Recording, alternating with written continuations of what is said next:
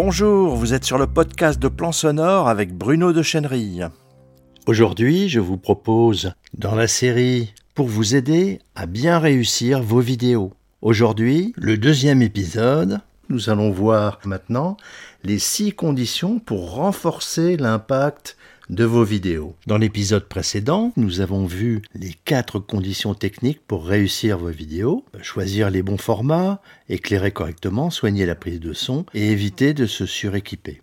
Dans cette deuxième vidéo, nous allons voir maintenant les six conditions pour renforcer l'impact de vos vidéos. Tout d'abord, travailler sa voix parlée, morceler son sujet en capsules courtes, ne pas se contenter de filmer son visage ou sa personne, écrire un scénario, mettre en valeur les points importants, adopter un design épuré.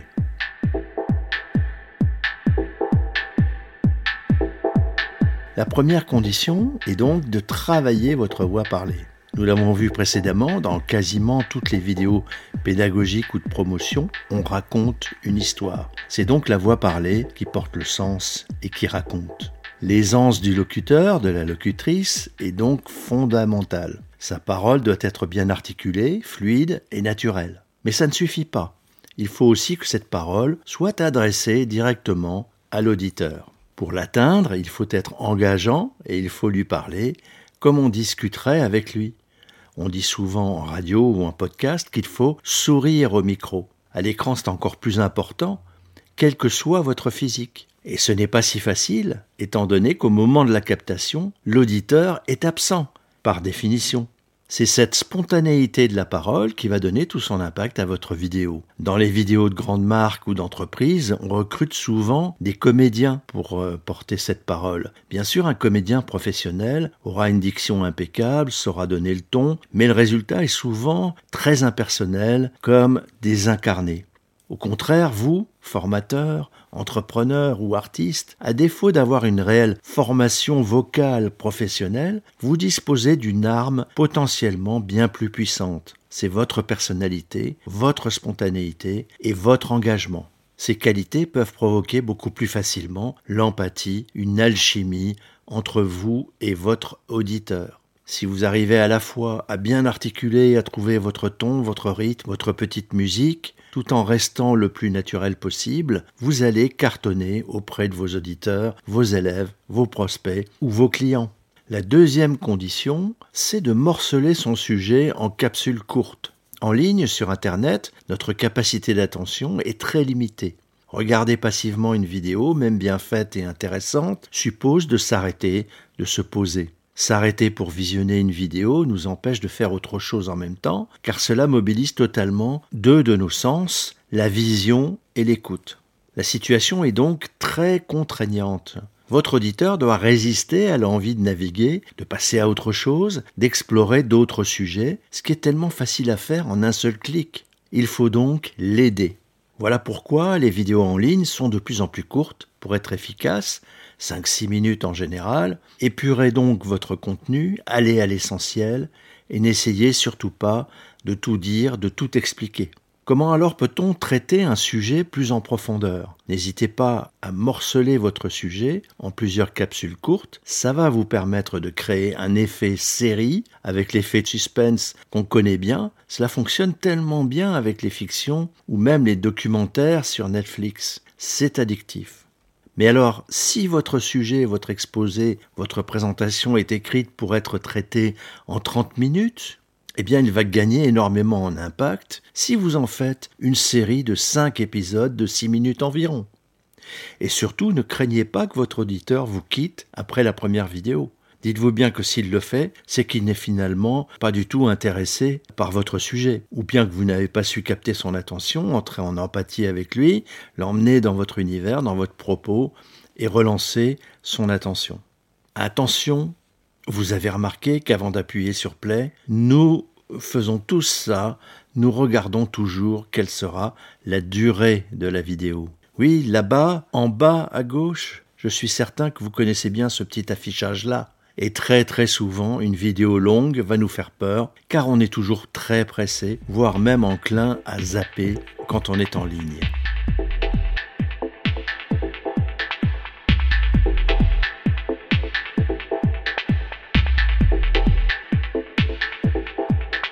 Troisième condition, c'est de ne pas se contenter de montrer son visage.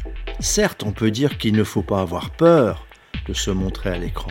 Évidemment, c'est important pour créer le contact avec l'auditeur. Nous avons vu précédemment qu'il s'agit la plupart du temps de parler directement à une personne. Alors quoi de plus naturel que de s'adresser à cette personne en face à face?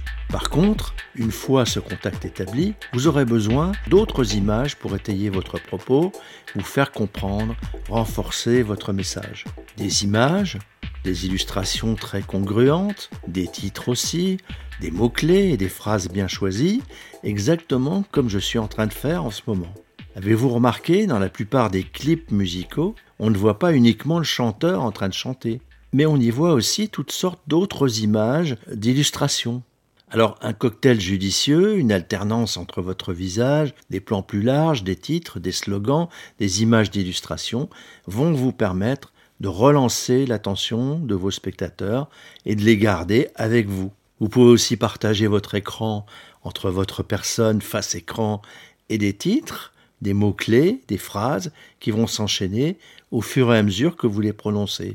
Cette méthode est vraiment réputée pour capter au mieux l'attention du spectateur. Passons maintenant à la quatrième condition, écrire votre scénario. Avant de tourner votre vidéo, il est indispensable de réfléchir à ce que vous voulez transmettre. Comment et de quelles images vous avez besoin? La meilleure manière de concrétiser cette réflexion, c'est au préalable d'écrire un scénario dans lequel vous allez prévoir la structure détaillée de votre vidéo. Dans les règles de l'art, on prépare toujours un tableau Excel à quatre colonnes, la durée, le texte, donc le contenu, les images et les détails. Et vous allez y consigner, plan par plan, le maximum d'informations sur ce que vous désirez filmer. N'hésitez pas à utiliser des couleurs, à vous faire un template, un modèle qui vous servira ensuite pour scénariser toutes vos vidéos, pour écrire tous vos textes. C'est grâce à cette technique d'écriture du scénario que vous allez concevoir et structurer votre vidéo au lieu de tourner un peu n'importe quoi au petit bonheur et de vous apercevoir au final qu'il vous manque tout un tas de choses pour monter la vidéo. La cinquième condition, c'est mettre en valeur les points importants. Un montage clair et précis vous permettra d'appuyer les éléments importants sur lesquels vous voulez communiquer. Autrement dit, il vous faut trouver la cohérence entre le fond de votre message et la forme de votre vidéo. Et cette cohérence déjà présente dans votre scénario, puis appliquée à votre tournage, vous allez la peaufiner au moment du montage, cette opération très technique qui consiste à enchaîner des plans. Oui, mais pas n'importe comment. Vos plans doivent se succéder selon un certain rythme, un tempo imparable, avec des pauses bien calculées, des transitions, des ruptures, comme une petite musique bien réglée. Un montage réussi est un montage quasiment invisible. Le spectateur oublie le découpage. Au contraire, il est embarqué dans une continuité très fluide du début à la fin. C'est là toute l'alchimie d'un montage vidéo réussi. Alors comment y parvenir? C'est parfois tout simple, surtout dans une vidéo parlée, où c'est votre parole qui va donner le fil conducteur, le tempo, le rythme et les transitions, épaulés, renforcés par des images, des titres et des mots-clés.